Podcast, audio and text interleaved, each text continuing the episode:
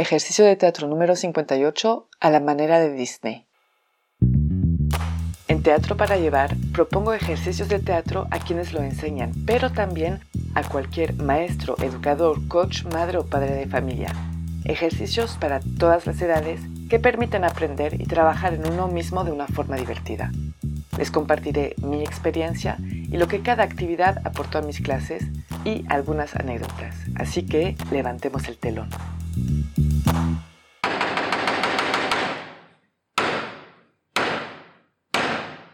Buenos días. Para este ejercicio vamos a necesitar a mínimo una persona.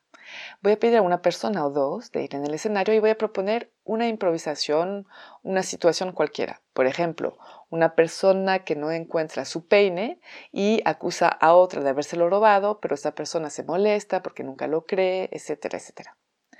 Una vez que empieza la improvisación y que empiezan a discutir esa situación, cuando yo les digo van a tener que cambiar de un segundo para otro el habla por el canto.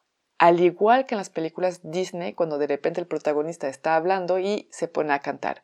Exactamente de la misma forma. Las variantes para este ejercicio.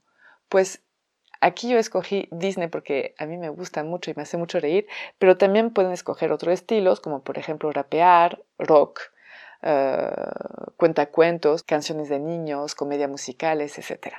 Mis observaciones durante el ejercicio. Es bien importante escuchar al otro, al igual que cuando estamos hablando en una improvisación, también escuchar cantar el otro y que canta.